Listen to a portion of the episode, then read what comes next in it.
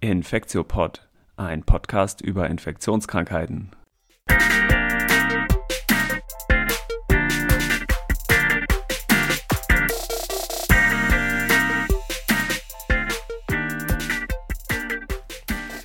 Ja, willkommen zur 42. Folge vom Infektiopod. Heute ist wieder Mittwoch, der 6. Januar 2021, also die erste Folge im dritten Jahr Infektiopod. Yeah, super gut. mein Name ist Herr Till Koch und ich begrüße diesmal wieder Annette Hennigs. Hi Annette. Hi. Schön, dass ich wieder dabei bin. Ja, voll gut. Ja, es ist einiges passiert seit der letzten ähm, Folge. Unter, die ist jetzt ja zwei Wochen her. Normalerweise haben wir immer einwöchentliche Folgen gemacht. Ähm, unter anderem ist in Deutschland und in so ziemlich allen anderen Ländern auch angefangen worden, gegen Covid-19 zu impfen. Ja. Ich glaube, in Deutschland war es am 27.12. Ne? Das war kurz nach, der, nach Weihnachten, kurz nach der letzten Folge auch. Genau, ich glaube, der Plan war ja, an diesem Sonntag anzufangen. Ähm, und äh, dann, das war der 27. genau. Und ich glaube aber einen Tag vorher hat dann schon jemand irgendwie, ähm, was in Sachsen? Ich glaube in Sachsen, ne? Da ist schon einer angefangen, Pflegeheim Sachsen mal wieder. Das fand ich ja, eine okay, ganz coole Aktion, muss ich sagen. ja, genau. Auf jeden Fall geht es jetzt hier auch richtig los. Genau. Und ähm, wir wollen das Ganze wieder ein bisschen aufgliedern. Einmal ähm, haben wir einen relativ längeren Teil, wo wir ein paar neue Entwicklungen haben, also zu aktuellem. Dann haben wir einen ganz kurzen Teil zu Feedback. Eigentlich gibt es nur eine Mail. Ähm, und dann wollen wir als Thema heute auch relativ aktuell das RNA-Vakzin-Paper von Moderna besprechen. Und das war ist das das Efficacy, also das Wirksamkeitspaper zu dem äh, Moderna-Impfstoff eben mit dem schönen Namen mRNA 1273, was am 30. Dezember erschienen ist. Und das passt jetzt hier ganz gut, glaube ich, rein, weil der Impfstoff ja auch heute die Zulassung der äh, EMA bekommen hat. Und zum Schluss gibt es wie immer die Fundstücke der Woche. Genau, einmal vielleicht noch mal kurz äh, wie jedes Mal die aktuellen Zahlen. Ähm, wir sind aktuell weltweit bei 87,3 Millionen Erkrankten und knapp 1,9 Millionen ähm, Todesfälle. Die traurigen Spitzenreiter weiterhin USA, Indien, Brasilien und Deutschland aktuell mit 1,8 äh, Millionen ähm, Erkrankten. Wir haben so ein bisschen, die Zahlen der letzten Tage sind ja so ein bisschen mit unter Vorbehalt zu genießen. Da war ja jetzt viel Feiertage, Pause zwischendurch, es wurde nicht so viel getestet. Ähm, jetzt von, von äh, die aktuellen Tageszahlen waren, glaube ich, 17.000 jetzt zuletzt. Aber das wird, glaube ich, da kommt noch so ein Weihnachts- und Neujahrsschwapp, wird ja wahrscheinlich noch auf uns zukommen, äh, mhm. wenn die Leute dann ähm, getestet werden. Das muss man mal sehen. Also ich glaube, von einer Entspannung der Lage ist da noch nicht, ähm, ist da noch nicht zu reden, was ja jetzt auch gestern nochmal von der Bundesregierung äh, ähnlich eingeschätzt wurde und der Lockdown eben nochmal verlängert und verschärft wurde. Ja, absolut. Und auch über 1000 Tote noch am Tag, das ist auf jeden Fall noch echt eine Stange, ne? Ja, ja, genau. Mhm. genau. Was und, ja ein bisschen, ja, ja sorry. Nee, genau. Äh, sag mal, also ich wollte es zu den Impfungen sagen. Also du hattest es ja angesprochen. Also es wurde angefangen zu impfen und das sind ja jetzt so die, die nächsten Zahlen, auf die man jetzt sozusagen täglich wartet. Wer impft, wie viel? Und das ist ja auch wieder so eine, so eine Art Wettrennen, so ungefähr. Hat man so ein bisschen den Eindruck. Also heute habe ich wieder gesehen, warum impft Dänemark viel schneller als wir? Ähm, und das ist jetzt tatsächlich äh, ja, auch wird auch so ein bisschen komisch in der Presse als so eine, als so eine Art Wettkampf irgendwie rausgegeben. Aber es ist schon interessant, wie da die einzelnen Strategien sind. Also Israel wird ja sehr ähm, in der Presse hoch gelobt, dass sie wahnsinnig schnell sind. Da kommen wir auch gleich nochmal drauf zu sprechen. Deutschland hat jetzt auch angefangen. Wir sind jetzt Stand, äh, vorgestern gibt es ja die aktuellen Zahlen bei so einer Rate von 0,38 Prozent der Bevölkerung sind geimpft. Also das ist sicherlich ausbaufähig. Aber wir haben ja nur auch gerade erst angefangen. Also insofern Mal ja. gucken. Genau, aber was, was Israel jetzt ganz genau im Detail gemacht hat, habe ich jetzt zumindest nach einer kurzen Recherche auch nicht so wirklich rausgefunden. Die haben halt, also das eine ist, glaube ich, dass sie ähm, tatsächlich ziemlich ähm, auf ein Pferd der RNA-Impfstoffe schon sehr früh gesetzt haben und deswegen so umfangreiche äh, Verträge mit den Firmen abgeschlossen haben. Aber äh, Bestellung ist ja auch wirklich nur das eine und das Relevantere ist aber eigentlich die Produktionskapazität. Ne? Also ich glaube, kann mir gar nicht vorstellen, dass sie so viel mehr bekommen haben. Ich habe jetzt so in den Medien gehört, dass sie eventuell auch mehr bezahlt haben pro Impfdosis. Mhm. Gut, das weiß ich jetzt nicht, ob das so ist, aber genau, Stand heute ähm, seien in Israel wohl knapp 16 Prozent der Bevölkerung schon geimpft, also 1,4 Millionen Impfdosen verabreicht. Das ist also ja wirklich um äh, ein Vielfaches mehr als, also um eine Zehnerpotenz höher als in den USA zum Beispiel auch und so. Ne? Ja. Ja, ist natürlich, also das, was, was ich auch mal gelesen habe, ist natürlich ein flächenmäßig jetzt kleineres Land, wo einfach die Verteilung besser funktioniert. Und die haben, ähm, ich weiß gar nicht, ob du da noch was gelesen hattest, wie das, wie das verteilt wird. Also ob das über Geht das über Impfzentren oder gibt es da auch mehr mobile Teams? Das weiß ich ehrlicherweise gar nicht. Also ich glaube, es äh, ist unterschiedlich, wo das verimpft wird, aber ich habe mhm. auf jeden Fall gelesen, dass sie diese größeren Shipments ähm, bei minus 70 Grad nochmal aufgeteilt haben. Also dass sie quasi, ich glaube, die werden ja in so ziemlich großen Boxen, wo so ganz viele von diesen Fläschchen drin sind, verschifft bei so in Dry Ice, also bei minus 70 Grad. Und dass sie das dann eigentlich nochmal aufgeteilt haben und halt jeweils ein paar Fläschchen dann nur bei minus 70 noch weitergeschickt haben, um eben in entlegenere äh, Orte auch noch zu kommen. Ne? Scheint jetzt mhm. erstmal ganz sinnvoll. Und ähm, ich glaube, die Konzepte mit diesen großen, zentral gelegenen Impfzentren, die sind halt, die in Deutschland jetzt so geplant sind, das ist halt für mh, hm, diese Form der Impfung nicht so de, das ideale äh, Set, Setup, weil, hm, glaube ich, vor allem Leute, die jetzt eigentlich als erstes geimpft werden sollen, da nicht so gut hinkommen. Ne? Also es sind ja, ja, vor allem die Hochbetagten, es sind die Leute, die in den Pflegeheimen leben und ähm, Leute, vor allem viele Leute, die auch hochbetagt und gepflegt werden, die zu Hause sind, die auch noch nicht mal im Pflegeheim von mobilen Teams erreicht werden können. Und für die sind, glaube ich, diese ähm, Impfzentren auch nicht so gut. Ne? Ja. ja, das stimmt. Ähm, was ja anscheinend ein großer Unterschied ist, ist die Handhabung zwischen dem Moderna-Impfstoff und dem Pfizer-Impfstoff. Und das scheint ja auch doch wirklich eine wesentliche ähm, Hürde zu sein jetzt bei dem Pfizer-Impfstoff. Ähm, mir war das vorher auch nicht so klar nach, vor der Recherche, dass der ähm, wohl wirklich ähm, so lange, also auch bis er rekonstituiert wird, also bis er mh, sozusagen verdünnt wird, weil er ist so relativ äh, zähflüssig. Ähm, und äh, bis dahin muss er tatsächlich bei minus 70 Grad gelagert werden. Und ich hatte eigentlich immer gedacht, dass der auch so äh, ein paar Tage auch bei bei Kühlschranktemperatur ähm, überleben kann, der äh, Impfstoff. Aber ähm, ich habe heute nochmal extra nachgeguckt. Anscheinend ist das in der Zulassung von der äh, EMA so spezifiziert, dass der wirklich eigentlich bis zum Schluss äh, bei minus 70 Grad gelagert werden muss. Und das ist natürlich total unpraktikabel für einen mobilen Einsatz von dem Impfstoff. Ne? Ja, und vor allen Dingen, wenn er dann aufgetaut sozusagen ist, dann muss er halt auch innerhalb von genaue Stundenanzahl kenne ich jetzt nicht, aber innerhalb von wirklich kurzer Zeit verimpft werden, was natürlich die Logistik auch schwierig macht. Ne? Man vergibt dann irgendwie Termine, taut so und so viel Impfstoff auf und dann kommen Leute nicht, also das, und dann bleiben Restdosen, was macht man mit denen? Also das ist genau, logistisch ist das schon ganz schön aufwendig, ähm, den, den so zu planen, dass dann eben auch kein, keiner, keiner umkommt. Ne? Ich verstehe es noch nicht so ganz, ähm, warum das bei diesen beiden Impfstoffen so unterschiedlich ist, muss ich sagen, weil eigentlich von meinem biologischen Verständnis sind die ja relativ ähnlich. Ich meine, die 100% ganz genaue Sequenz und Zusammensetzung ist ja so ein bisschen Betriebsgeheimnis, aber ähm, eigentlich sind das beides mRNA-Impfstoffe, die in so Fettbläschen eingepackt sind und man wird jetzt sich biologisch nicht so einen großen Unterschied da drin äh, vorstellen können, oder? Nee, also aber das übersteigt auch meine äh, Kernkompetenz, muss ich sagen, da jetzt zu sagen, warum das eine so, das andere so. Aber der Moderner scheint doch ein bisschen einfacher vom Handling zu sein. Das, mm. das ist richtig. Ja. Vielleicht ist das auch einfach nur besser untersucht bei dem. Also ich hätte so ein bisschen die Hoffnung, dass in den nächsten Wochen und Monaten da vielleicht nochmal Nachuntersuchungen und dann auch äh, Nachbewertung der EMA, was äh, den Pfizer-BioNTech-Impfstoff angeht, rauskommen, ne? dass der vielleicht auch ein bisschen einfacher zu handeln wird. Ja, ja. das wäre das wär sicherlich gut für die Logistik. Das stimmt. Mm. Ja, wir machen in die Shownotes auf jeden Fall auch diese Tracking-Seiten nochmal. Es gibt so welche für weltweite äh, Tracking, wer es wie viel hat, wie viel geimpft und auch für Deutschland gibt es bei Zeit.de so eine. Ne? Das packen wir nochmal in die Links. Genau. Mm, ja, heute relativ groß in den Medien, also jetzt am Mittwoch, also der Podcast wird ja erst am Donnerstag ausgestrahlt, aber heute am Mittwoch, dem 6. groß in den Medien, ähm, die Zulassung von dem Moderna-Impfstoff, schöner Name, mRNA 1273. Ähm, genau, es war jetzt ja schon so ein bisschen länger angekündigt worden und das ist jetzt auch die richtige Zulassung, ne? das ist keine Notfallzulassung. Das ist auch nee, genau, das ist jetzt wie der Pfizer-Impfstoff, eine EMA äh, geprüfte Zulassung, genau. Ja, ja. ja geimpft wird er ja schon in den USA, soweit ich weiß. Mhm. Ähm, in Großbritannien glaube ich noch nicht, ehrlicherweise. Oder bin ich da? Aber die haben ja bislang den Pfizer-Impfstoff und den, den ähm, AstraZeneca. Das ist auch mein Stand, den ja. Chedex-Impfstoff mhm. zugelassen, ne? Genau, ja.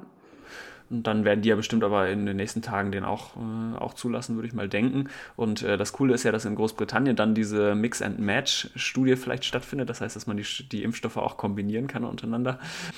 Ähm, ein Thema, was auch im Moment immer viel diskutiert wird, sollte man diese zweite Impfdosis verschieben, sollte man sie mhm. später geben, sollte man sie eventuell sogar ganz ausfallen lassen, um eben mehr Menschen die Möglichkeit zu geben, diese erste Impfdosis äh, zu bekommen. Hintergrund war ja, das hatten wir bei den beiden Efficacy Papers ähm, so sowohl zu äh, Chadox, aber vor allem auch zu dem Pfizer-Impfstoff schon gesagt, dass sich eben ähm, schon nach der ersten Impfung auch eine relativ hohe Protektionsrate wahrscheinlich in so ganz spärlichen Daten gezeigt hat. Aber das ist eben ein sehr großes Wahrscheinlich. Ne? Was meinst du dazu? Ja, ja, also ich glaube auch, das ist natürlich diese, äh, diese berühmte Figure 3 aus dem Pfizer Paper, wo man halt tatsächlich sieht, ab Tag 7 gehen die Kurven so drastisch auseinander von den, von den Erkrankungen. Ich glaube eher so ab Tag 12 oder so, ne? aber, oder, ja, aber so schon sehr früh so auf jeden Fall. Mhm. Genau. Ähm, und dass man natürlich da dann irgendwie gesagt hat, ach guck mal, die eine Impfung reicht ja vielleicht auch. Aber mhm. natürlich muss man sagen, dass diese Pfizer-Studie eben, da wurde halt jeder Patient, der geimpft wurde, wurde halt nach 21 Tagen eben nochmal geimpft und kein Mensch weiß, was passiert, wenn man diese Impfung ja. weglässt. Und ähm, in England ist es ja so, dass tatsächlich jetzt auch die Empfehlungen offiziell so sind, dieses Impfintervall auf zwölf Wochen zu strecken, ähm, weg von den drei Wochen, also von dem Pfizer-Impfstoff das ist natürlich so ein bisschen der Not geschuldet, dass jetzt einfach initial nicht genug Impfstoff da ist und ähm, man möglichst viele Leute jetzt erstmal impfen will. Auf der anderen Seite, also ich bin jetzt kein Virologe, aber mir ist das irgendwie ein bisschen komisch. Ne? Also man nimmt ein etabliertes Protokoll, weicht davon ab in einer pandemischen Situation, wo auch gerade noch so ein hoch ansteckender äh, Strain zirkuliert und weiß ich nicht, verändert mhm. da die erprobten äh, Abläufe. Also ja. ich finde das. Nee, finde ich auch. Also Daten muss man sagen. Gibt's, ja, also Daten gibt es ja wirklich gar nicht zu, ne, muss man sagen. Also die, die, genau, wie du schon gesagt hast, es gibt so ganz leichte Hinweise in den äh, Efficacy Papers, aber ähm, so richtig valide Daten, auf die man sich verlassen kann, gibt es eben noch gar nicht dazu. Ähm, jetzt prinzipiell ist es bei Impfungen, muss man vielleicht auch an der Stelle sagen, nicht so schlimm, wenn man sie ein bisschen später gibt, die zweite Boosterung ein bisschen später gibt für den Impferfolg später. Also es ist jetzt nicht so, dass man befürchten muss, wenn man ähm, die zweite Impfung statt drei oder vier Wochen nach der ersten dann jetzt zum Beispiel zwölf Wochen gibt, dass man dann nach der zweiten Boosterimpfung nicht auch den gleichen äh, Erfolg hat, wie wenn man es im Abstand von vier Wochen gibt. Das äh, kann kann man, glaube ich, schon mal ausräumen. Aber trotzdem ist natürlich die Frage, was in diesen äh, zwölf Wochen dazwischen mh, hm, passiert. Ja. Und ähm, das Ganze ist ja total komplex, es hat ganz verschiedene Ebenen. Ne? Man weiß einerseits natürlich, weiß man gar nicht, ähm, was genau die Protektion ausmacht, den Schutz und wie man den überhaupt misst im Labor. Ne? Es gibt verschiedene Essays. Ein beliebtes Essay ähm, ist, äh, ah, sehr gut, ja. Ein beliebtes Essay sind die neutralisierenden Antikörper, ähm, was äh, eben die Antikörper anzeigt, die das Virus selber direkt unschädlich machen und nicht die, die nur einfach dran binden. Mm, und da sieht man jetzt schon, wenn man sich das anguckt, als so gewissermaßen Surrogatparameter vielleicht auch für einen Schutz, ähm, dass es dann einen enormen Anstieg nach der zweiten Dosis gibt. Ne? Also das ist so ein bisschen eine willkürliche Einheit, so Titer. Mm, aber zum Beispiel bei der Pfizer-Vakzine ist der Titer von 14 auf äh, 360 angestiegen oder bei der moderner Vakzine ist der Titer von 18 auf 340 angestiegen. Also es ist wirklich äh, über eine Logstufe ähm, Unterschied dazwischen. Also ähm, ja. Das heißt jetzt nicht, dass der, ähm, die Wirksamkeit, also der Schutz wirklich auch ähm, zehnfach höher ist, aber ja, insgesamt äh, lässt einen das doch zumindest denken, dass man eher gerne die zweite Dosis bekommen würde. Genau, ja, und Bezug nehmend auch auf diese Daten, also dass tatsächlich die Antikörperantworten nach der Boosterimpfung eben deutlich ansteigen, hat die ähm, FDA, also die amerikanische Aufsichtsbehörde, auch klar gesagt, sie werden, ähm, man soll sich an diese Zeiträume, die eben in den Studien untersucht worden sind, halten. Also Pfizer in dem Fall nach 21 Tagen nachzuimpfen, eben nicht das Intervall zu strecken. Von der STIKO gibt es jetzt noch keine offizielle äh, Stellungnahme dazu. Insofern denke ich, wird man sich auch hier ähm, an, die, an die Zeiträume halten. Und ich, also inhaltlich, es gibt ja auch viele äh, Leute, die jetzt das auch schon bewertet haben. Also es gibt ja ähm, äh, viele auch Virologen, die sagen, irgendwie so richtig sinnig, das jetzt zu strecken, ist das vielleicht gar nicht. Also, aber mhm. das muss man sehen. Ich glaube, auch das ist wichtig, in Studien zu untersuchen und jetzt nicht einfach irgendwie zu machen, sondern zu sagen, gut, man, das ist ja eine gute Option. Man kann ja, ähm, wenn die Engländer das jetzt machen, kann man die ja sozusagen als Kontrolle irgendwie nehmen und da die Antikörper antworten müssen. Ich glaube, das ist wichtig, ähm, das auch wissenschaftlich zu begleiten. Genauso ja wie dieses Mix and Match, was wir schon angesprochen haben, wo man jetzt überlegt, kann man vielleicht mit der einen Impfung starten und mit einer anderen Impfung boostern. Das ging ja auch durch die Presse jetzt, dass die Engländer das irgendwie machen, in Anführungsstrichen. Da gibt es aber auch tatsächlich ja offizielle Empfehlungen vom NHS, die das wirklich nur im extremen Ausnahmefall wenn jetzt nicht klar ist, mit was geimpft wurde oder jemand äh, dran ist und es gibt irgendwie den ersten Impfstoff jetzt nicht mehr, dann kann das mal im Ausnahmefall gemacht werden. Aber das auch die sagen ganz klar, es sollte die Regel sein, mit dem gleichen Impfstoff dann eben das zweite Mal zu impfen und nicht da wild hin und her. Aber auch das ist sehr interessant, ähm, wissenschaftlich zu gucken, ob das funktionieren könnte. Aber auch das sollte in der Studie passieren und nicht einfach so ja, nee, das denke ich auch. Also diese Studien sind super wichtig und auch, dass welche Staaten, die ähm, untersuchen, ob vielleicht eine Dosis wirklich auch ausreicht. Ne? Das wäre wirklich gut. Mhm. Aber jetzt einfach allen nur eine zu impfen, äh, wäre sicherlich keine gute Idee. Aber genau wie, wie du es jetzt auch gerade schon mal gesagt hast, so richtig ähm, in UK wird das ja auch gar nicht empfohlen, dass man nur eine gibt, sondern das, da geht es auch nur um eine Verschiebung äh, um ein genau. paar Wochen der zweite Dosis. Ich glaube, so richtig viel wird das dann unterm Strich auch nicht wirklich bringen an äh, Zusatzdosen eigentlich. Ne? Ähm, nee, wahrscheinlich nicht. Aber natürlich, also es ist ja jetzt schon so, dass wirklich schnell und ähm, äh, in kurzen Abständen neue Impfstoffe zugelassen werden und man natürlich dann auch einfach mengenmäßig nochmal irgendwie eine, äh, Dosen bekommt. Also insofern ja, also ich glaube, bei den Zahlen in England gerade ist, merkt man so ein bisschen die Verzweiflung natürlich auch, dass man jetzt irgendwie wirklich möglichst schnell, möglichst viele Leute impfen kann. Die Frage ist, ob man auf die lange Sicht sich da was vergibt, indem man jetzt da so eine, vielleicht so eine Semi-Immunität induziert mit einer mhm. Impfung in eine in eine starke Verbreitung. Aber genau, das hattest du gerade auch schon kurz einmal angesprochen. Das äh, gab es auch von einigen Virologen. Der Florian Krammer hat da zum Beispiel auf äh, Twitter was zugeschrieben, was ich auch ganz sinnvoll fand. Äh, gab es die Befürchtung, ähm, dass man sich tatsächlich vielleicht ähm, so äh, in Anführungsstrichen ja resistente Stämme des Virus eigentlich züchten kann. Also das, was man eigentlich genau gerade nicht will. Ähm, das kennen wir eben ja von anderen Viren, zum Beispiel dem HI-Virus, ähm, dass der eben genau dann gute Resistenzen ausbildet gegen Medikamente zum Beispiel, aber auch gegen Vakzinkandidaten wenn die äh, Konzentration jetzt zum Beispiel von den neutralisierenden Antikörpern eben äh, in sehr geringer, äh, sehr gering ist und dann eben genau in so einem Zwischenbereich, wo das Virus konfrontiert wird mit diesen Antikörpern, aber eben nicht abgetötet wird, komplett beseitigt mhm. wird davon. Das ist eben genau dieser gefährliche Bereich von einer niedrigen Konzentration von entweder Medikament oder neutralisierenden Antikörpern, wo sich dann am ehesten man vermuten könnte, dass sich Resistenzen dagegen ausbilden. Ne? Ja. Genau, auch das ist natürlich nur eine Vermutung. Ne? Also ob das bei, bei SARS-CoV-2 jetzt so stattfindet, stattfindet, weiß man natürlich auch nicht. Aber genau, also ich glaube, da ist einfach noch viel unklar. Ja, und ja, ja genau. die ganze Zeit immer wieder alles unklar. Und dann äh, muss man einfach ähm, das und äh, jetzt glaube ich nochmal, ist es ganz wichtig, das, das wirklich sauber zu untersuchen, um dann eben vernünftige Schlussfolgerungen zu ziehen. Mhm. So funktioniert ja Wissenschaft. Ne? Ja. Ich wollte ein äh, Wort nur noch kurz verlieren über die äh, neue Variante B117 oder mhm. wie sie heißt. Ähm, genau, das ist ja tatsächlich aber auch noch gar nicht bewiesen, dass die mehr äh, transmissible ist ne? und was das überhaupt heißt, dass sie äh, besser übertragbar ist und so. Ich weiß, das kommt immer in den Medien, sagen alle immer, das ist jetzt die übertragbarere Variante und so, aber für mich steht das noch überhaupt nicht fest und für ich weiß auch gar nicht, was übertragbarer jetzt heißt. Heißt das, dass die Leute dann ähm, mehr von der Variante pro Tröpfchen haben oder dass sie mehr Sekret ausstößen? Also ich kann mir sozusagen ganz viele Dinge über äh, vorstellen, die eine höhere Übertragbarkeit bedeuten.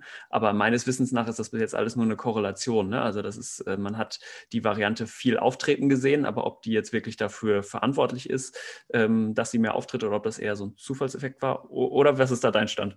Ja, ich, also ich muss sagen, vielleicht können wir dann nächste Woche nochmal ähm, kurz was zu sagen, wenn wir uns nochmal ein bisschen belesen haben. Also ich mhm. habe letztens auch was gelesen, dass die tatsächlich wohl höhere Viruskonzentrationen im Nasenrachenraum auch haben von dieser Variante. Okay.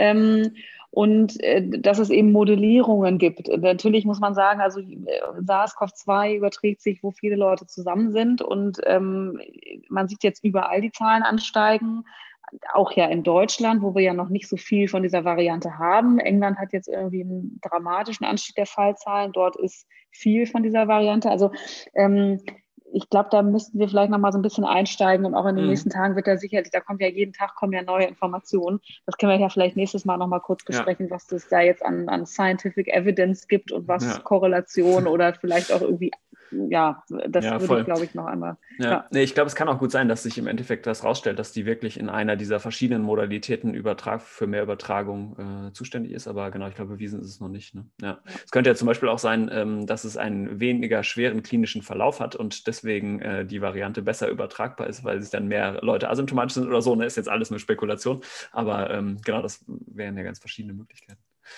Okay, super. Ich wollte als letztes noch was sagen ähm, und in, dann haben wir unseren News-Teil auch fertig ähm, zu den allergischen Reaktionen nach den RNA-Impfstoffen. Da gab es nämlich aus den USA nochmal äh, heute auch gerade eine ganz interessante Veröffentlichung in diesem ähm, ja, wöchentlich erscheinenden äh, Bulletin ähm, äh, Mobility and Mortality Weekly Report vom CDC rausgegeben und die haben einfach mal geguckt, jetzt in den ersten, ich glaube 1,8 oder knapp 1,9 Millionen Dosen von dem Pfizer-BioNTech-Impfstoff, die verimpft wurden.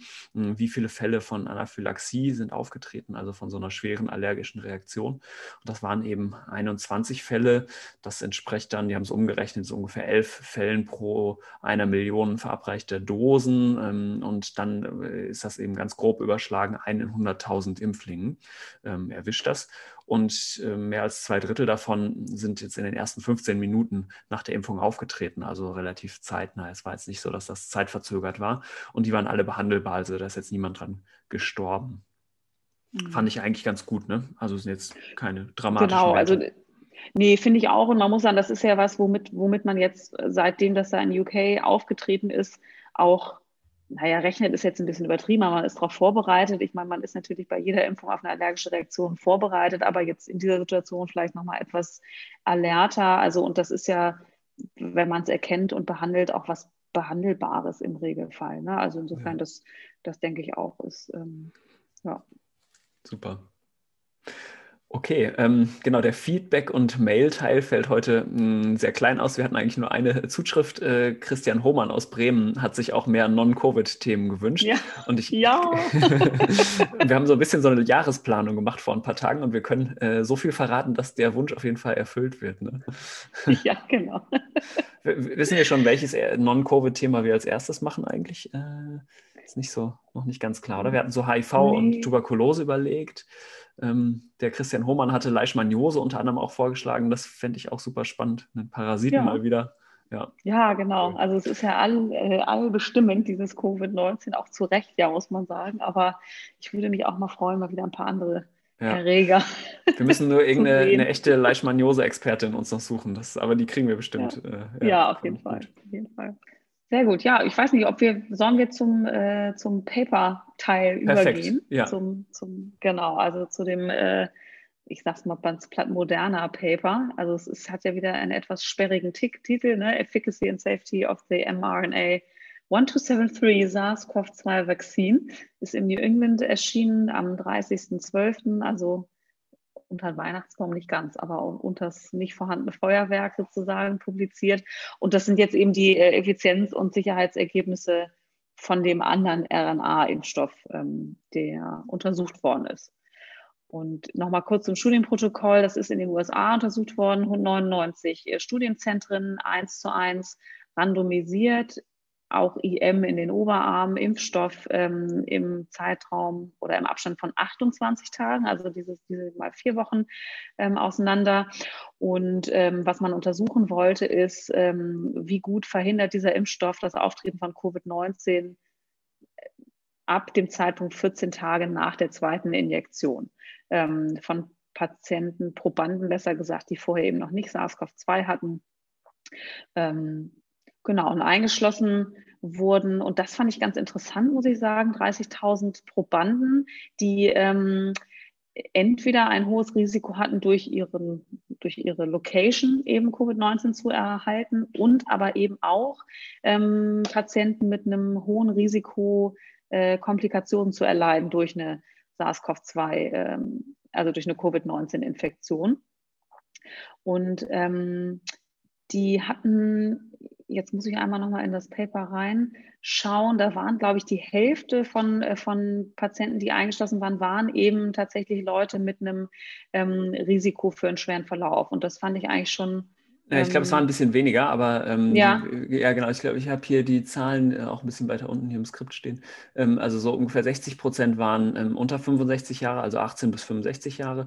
Ähm, genau. Und ähm, dann nochmal so 17 Prozent waren äh, at risk, wobei da, glaube ich, auch, wenn ich es richtig gelesen habe, im Appendix so ein Risikofaktor dazugezählt hat, aber immerhin, also Leute auch mit Vorerkrankungen, äh, die genau, dabei waren. Ne? Genau. Und immerhin genau. knapp 25 Prozent auch über 65 Jahre. Also auch das ist ziemlich äh, cool an der Studienpopulation eigentlich eigentlich. Ne? Ja. Was mich wirklich gewundert hat, ist, dass der, also das nur mal als eine Side Note, dass so der mittlere BMI bei 29 lag bei den eingeschlossenen Patienten. Das ist ja, muss man sagen, waren ja fast alle nah an äh, Adipositas Grad 1. Ne? Also mhm. das fand ich schon bemerkenswert. Es spiegelt vielleicht auch die äh, US-amerikanischen Bevölkerungsschnitt irgendwie wieder, aber das fand ich schon sehr das interessant. Das weißt du besser, aber ja. ja. Genau. aber ähm, nee, weil man das ja tatsächlich auch hier, finde ich, schon so äh, gesehen hat, dass gerade die Übergewichtigen eben auch die Jüngeren da per se ein höheres Risiko mhm. haben. Also ja viele von den jungen Patienten, die jetzt ohne Vorerkrankung in Anführungsstrichen auf Intensivstation liegen, sind eben übergewichtig. Ne? Also das fand ich schon ganz interessant, dass diese Population schon so im Grundsatz eher so ein bisschen Richtung Übergewicht tendiert hat. Aber gut, das äh, als äh, Side Note sozusagen. Ja, ja, ja. Ähm, Genau, und das, ähm, das Prüfprodukt ähm, war ja eben genau sozusagen dieser RNA-Impfstoff ähm, in 0,5 Milliliter. Also es ist ein bisschen mehr Volumen als die 0,3 Milliliter bei dem Pfizer-Impfstoff. und es ist eben auch 100 Mikrogramm äh, des RNA-Impfstoffs und damit so ja knapp drei, etwas mehr als dreimal so hoch äh, dosiert wie der 30 Mikrogramm Pfizer-Impfstoff. Ne? Das äh, erklärt auch ein bisschen die etwas vermehrten Nebenwirkungen, also die ein ganz bisschen vermehrt auftraten. Da kommen wir aber später nochmal zu. Ähm, genau Genau, es gab so ein bisschen Ein- und Ausschlusskriterien. Ähm, ich, ich versuche vielleicht mal die Unterschiede zu dem Pfizer-Trial rauszuarbeiten. Ähm, bei Pfizer wurden halt ab 16 Leute auch eingeschlossen, hm, hier ab 18. Gut, ähm, genau. Und dann wurden hm, die je Studienzentrum spezifischen, ähm, nee, so anders gesagt, dann wurden, äh, je, konnte jedes Studienzentrum mh, hm, die Aufnahmekriterien so ein bisschen noch äh, anpassen, um eben, äh, hieß, Racial and Ethnic Minorities einzuschließen. Ähm, und da ist, glaube ich, jetzt Moderna auch ganz stolz darauf, dass sie sozusagen relativ äh, divers sind, was die ethnischen Hintergründe, wie es immer so heißt, ähm, angeht. Ich glaube ja nicht, dass das sozusagen, dass die, die Gene auf dieser Ebene wirklich irgendeinen Einfluss haben können können in die Impfantwort, aber es schadet sicherlich nicht, da jetzt nicht nur äh, weiße Leute drin zu haben in dem Trial. Ne? Genau, also das, was man ja gesehen hat, dass das sozusagen nicht weiße äh, Covid-19-Patienten einfach ein höheres ähm, Sterberisiko hatten oder ein höheres Risiko für einen schwereren Verlauf, was ja in den USA vor allem eigentlich damit zusammenhängt, dass die, der Zugang zur medizinischen Versorgung schlechter ist. Also man weiß ja auch, dass, dass ähm, schwarze Frauen irgendwie eine deutlich höhere Sterblichkeit haben ähm, unter der Geburt oder, oder peri- und postnatal. Also das ja. ist sicherlich jetzt nichts Covid-19-spezifisches, aber das fand ich schon ganz, ähm, ganz gut eigentlich, dass sie darauf geachtet haben, eben auch diese Patienten wirklich, die vielleicht auch nicht primär so Zugang zu Studien hatten, dass sie dort wirklich geguckt haben, irgendwie die präferiert oder, oder sehr darauf geachtet haben, die mit einzuschließen in der Studie, um ja. denen eben auch früh Zugang zur Impfung ähm, Genau, das finde ich ist auf jeden Fall der relevantere ja. Teil. Ähm, genau, ich finde es auch wichtig zu betonen, dass wir jetzt nicht davon ausgehen, dass es sozusagen da ja. genetische Unterschiede zwischen schwarzen und weißen Menschen gibt, die erklären, warum äh, die Schwarzen doppelt so häufig dran sterben. Das sind natürlich äh, ökonomische Faktoren vor allem. ja. Genau, dann gab es auch ein paar Ausschlusskriterien noch, also wenn jemand akut erkrankt war oder ähm, auch interessant, wenn man eine vor, äh, vorangegangene bekannte SARS-CoV-2-Infektion hatte. Ähm, wenn die unbekannt war, ähm, durfte man aber mitmachen, also weil es wurde natürlich auch noch untersucht und äh, die Leute, da, von denen gab es auch ein paar, ähnlich wie beim Pfizer-Trial waren das nicht so viele, aber die wurden auch mitgenommen und sind auch äh, mitgeimpft worden. Also Leute, die sich nicht erinnern konnten, aber die äh, serologisch, also mit Antikörperuntersuchungen äh, nachgewiesen schon mal eine SARS-CoV-2-Infektion durchgemacht hatten. Genau, das waren, glaube ich, ich glaube, es waren gar nicht, aber auch nicht so wenig. Ne? Das waren, glaube ich, zwei Prozent oder so, mhm. ja. die Antikörper hatten. Ne? Also das war, das war schon, finde ich, eine ganz relativ hohe Rate ähm, ja. an, an ja, eigentlich klinisch inapparenten Infizierten. Ja, und auch äh, ziemlich hoch war die Rate an Leuten, die weiter mitgemacht haben. Also 96 Prozent haben die zweite Dosis erhalten.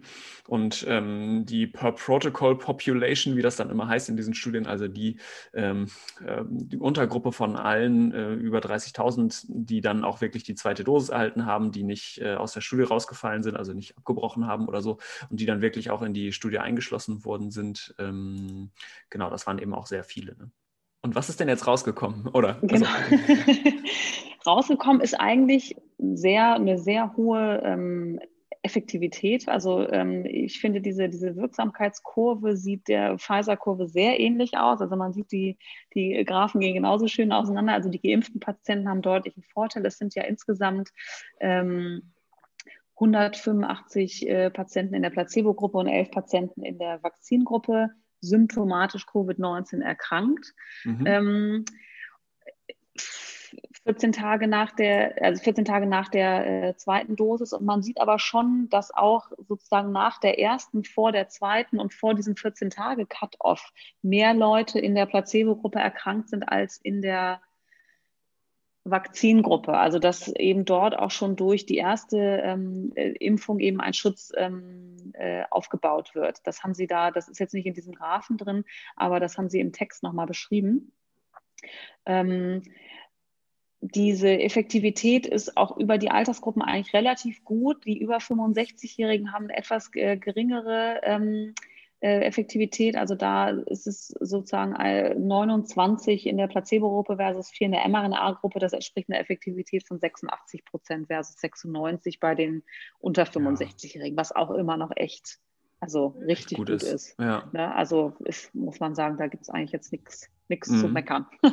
genau, das waren die ganzen primären Endpunkte. Ne? Und ein sekundärer genau. Endpunkt war ja die Prävention von schweren Erkrankungen, also vom schweren äh, Covid-19. Das ist dann wieder definiert. Ich glaube, wir hatten es bei dem Pfizer-Paper schon gesagt, als jemand, der dann ganz schwere Atemprobleme hat, der Sauerstoff braucht, der beatmet ja. werden muss oder der eben stirbt oder sonst irgendwie Organversagen hat. Ne?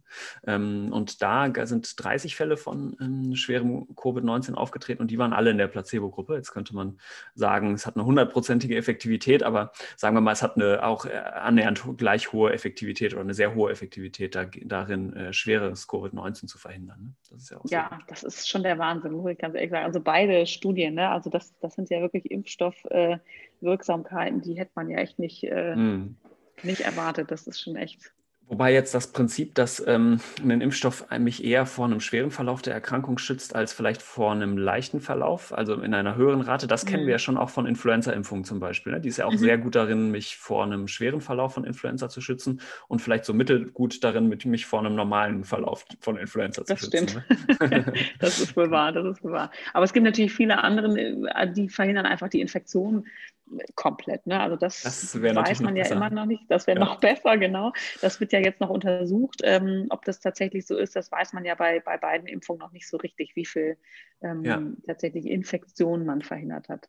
Ja, ein anderes äh, ne, primärer Endpunkt war ja auch die Safety, also die äh, Sicherheit. Vielleicht gehen wir da doch auch noch mal ein bisschen detaillierter drauf ein, weil da immer so viele Nachfragen auch zu kommen. Ähm, ich hatte es initial schon gesagt, es ist jetzt nicht so ein großer Unterschied zu dem Pfizer-BioNTech-Impfstoff, aber ein klein bisschen erhöhte Nebenwirkungen, was glaube ich, sich ganz gut durch die erhöhte Dosierung eigentlich erklären lässt. Ne? Wir können wieder unterscheiden, einmal lokale Nebenwirkungen, genau. also an der Einstichstelle und systemische Nebenwirkungen. Ne? Was ist denn da so rausgekommen? Genau, also man, was man gesehen hat, ist, dass es ähm, häufiger in der Verum-Gruppe, also in der Gruppe, die mit dem Impfstoff geimpft worden sind, zu Nebenwirkungen gekommen ist. Und zwar nach der ersten und nach der ähm, zweiten äh, Impfung eben auch, nach der zweiten noch mal ein bisschen häufiger. Ähm, das waren hauptsächlich Schmerzen an der Einstichstelle ähm, in den ersten Tagen danach, die äh, in der Regel nach ein paar Tagen dann auch wieder ähm, weg waren. Auch die systemischen Nebenwirkungen, also sowas wie ähm, Fieber oder Arthralgien, ähm, sind häufiger aufgetreten in der ähm, mRNA-Gruppe als in der Placebo-Gruppe, wo ich muss sagen, da fand ich die Raten in der Placebo-Gruppe auch echt relativ hoch. Also da hatten ja, waren sehr tatsächlich Nebenwirkungsraten von so bis zu 40 Prozent. Mhm. Ähm, das waren dann in der ähm, Verum-Gruppe, also in der RNA-Gruppe nur 55 Prozent. Ne? Also ist nicht so genau, ein genau. Unterschied gewesen zum Teil. Genau, ja. bei, in der, bei der zweiten Dosis waren es dann tatsächlich aber in der Verum-Gruppe 80 Prozent so systemische mhm. ähm, Nebenwirkungen. Ähm, Grad 3, also etwas schwerere Nebenwirkungen, das wird ja in Grade eingeteilt, das hatten wir auch schon mal erklärt, da waren es ähm, aber bis zu 15 Prozent. Das ist mehr als der Pfizer-Impfstoff, also ja. was du auch schon gesagt hast, ne? weil ja. vielleicht, weil da einfach mehr RNA geimpft ähm, wird. Was interessant und auch ganz ähm, beruhigend ist, finde ich, ist, dass die äh, im Nachhinein seropositiven Patienten, also die, die schon mal eine asymptomatische Covid-19-Infektion durchgemacht haben, hatten jetzt nicht mehr Nebenwirkungen als die, die noch nicht vorerkrankt waren. Da gibt es ja immer so diese Theorie, dass, dass man äh, so, so ein ähm, Antibody-Enhancement, also dass man durch eine Impfung nach einer durchgemachten Infektion die Antikörperantwort nochmal so richtig hochpeitscht und die Nebenwirkungen eben auch mehr werden. Das mhm. ist, scheint hier nicht der Fall zu sein. Das konnte man also nicht beobachten. Ja, Sie schreiben sogar im Text vom Hauptteil, dass es eventuell sogar weniger Nebenwirkungen in den serologisch positiv getesteten äh, gab. Ich habe das jetzt mal versucht nachzuvollziehen im Appendix. Da gibt es irgendwie so Figure äh, 6 und 7, äh, S6 und S7, glaube ich. Ähm, ich fand das jetzt nicht so ganz überzeugend, aber genau, vielleicht kann man so festhalten, dass unterm Strich auf jeden Fall es nicht zu äh, vermehrten Nebenwirkungen gekommen ist, ne, genau, bei denen, genau. die serologisch positiv waren.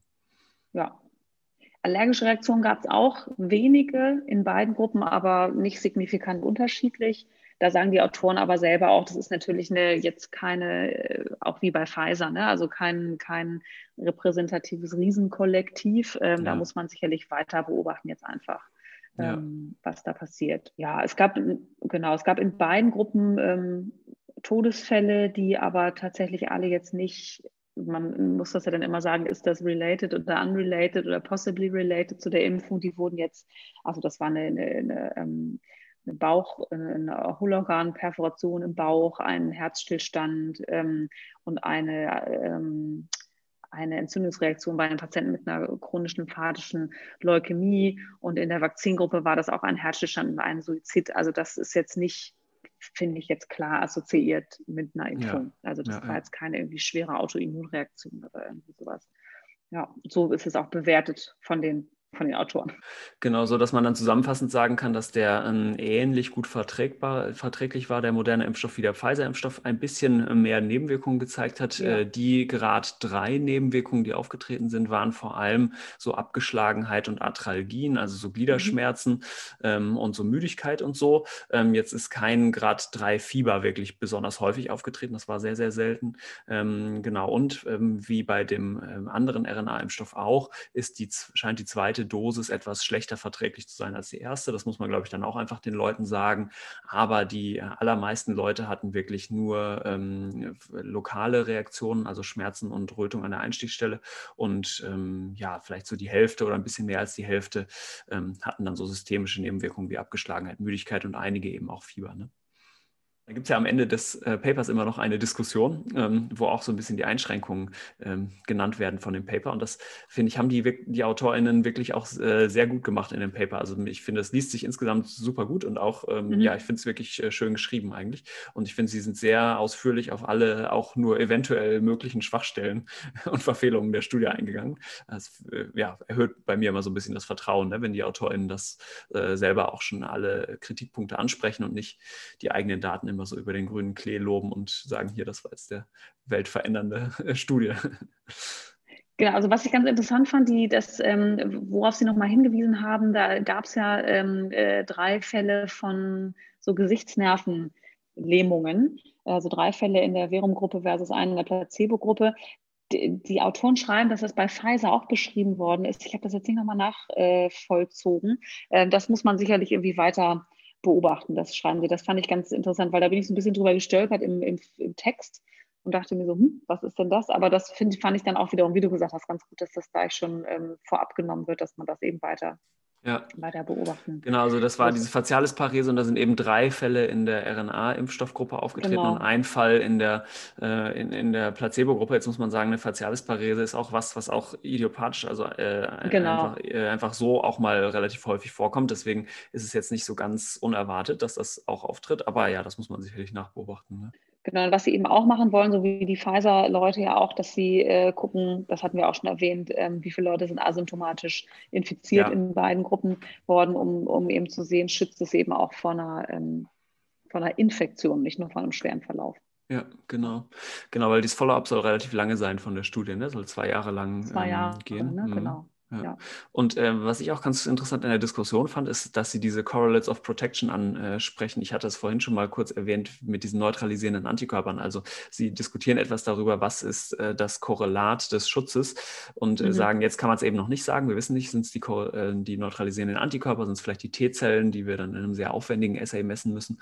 Ähm, aber Sie sagen, dass ähm, diese Studie und dieser lange Nachbeobachtungszeitraum vielleicht auch eine Chance ist, äh, das noch ein bisschen mehr rauszukitzeln, weil insbesondere wenn die Immunität nach der zweiten Impfung auch irgendwann im Verlauf von Monaten oder Jahren vielleicht abfallen sollte und man dann immer fleißig weiter äh, die Leute einbestellt und äh, misst und auch Blut abnimmt, dann könnte man eventuell eine Chance haben, so einen Korrelat zu identifizieren. Ne? Wenn man jetzt sieht, dass ein bestimmter Antikörper, zum Beispiel jetzt der neutralisierende Antikörper, wenn der unter eine bestimmte Schwelle fährt, fällt, dass dann die Leute plötzlich wieder empfänglich wären, dann hätte man so ein ganz gutes Korrelat, was man da äh, feststellen könnte.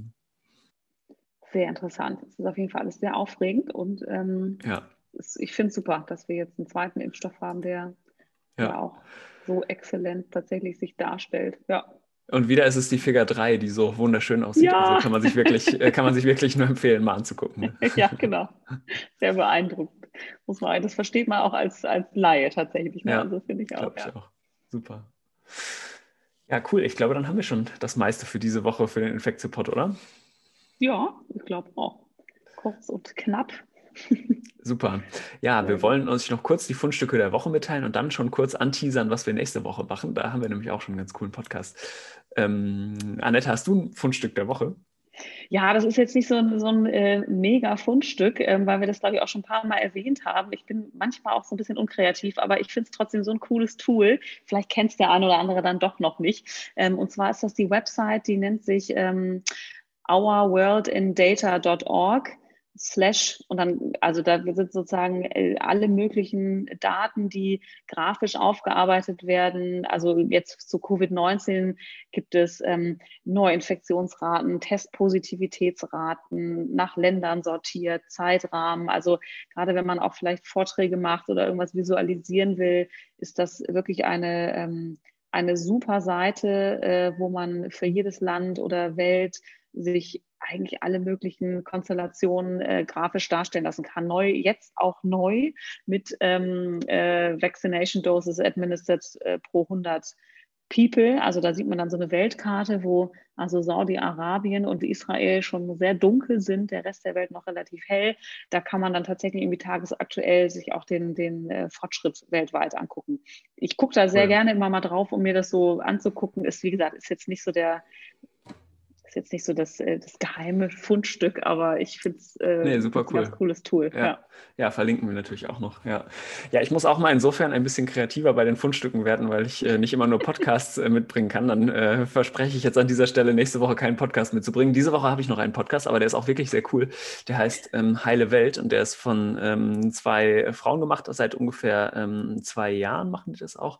Ähm, genau, beschäftigt sich auch mit äh, so Gesundheit ähm, Medizin, aber eben vor allem auch mit so einer gesellschaftspolitischen Dimension von ähm, Gesundheit. Und da, genau, gibt es wirklich schon sehr viele interessante Folgen dazu. Also Podcast Heile Welt gibt es bei Spotify oder auch auf der Website nochmal verlinkt.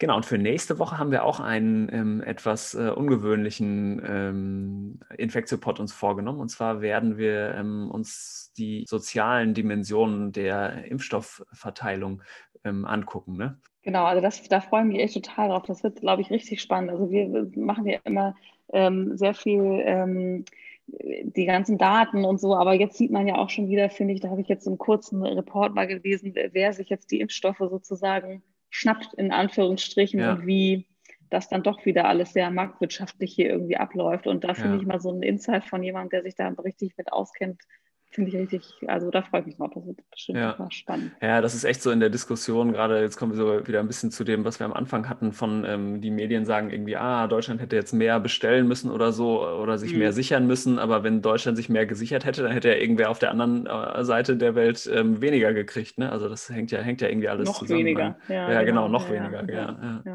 Genau, absolut. ja, wir werden beim nächsten Mal auf jeden Fall alles erfahren, was ist Gavi, was ist CEPI und vor allem, was ist CTAP, Covid-19 Technology Access Pool. Das ist was, was hier, glaube ich, noch sehr wenig bekannt ist und äh, was eigentlich ein cooles Instrument wäre für so eine weltweite solidarische Verteilung von Impfstoffen. Aber äh, genau, Deutschland äh, spielt aus irgendwelchen Gründen nicht mit. Genau. Das gibt es nächste Woche, also auf jeden Fall. Sehr gut, das ist gut geteasert. Ich freue mich. Super, dann hören wir uns nächste Woche. Macht's gut. genau. Bis, bis dann. Tschüss. Ciao.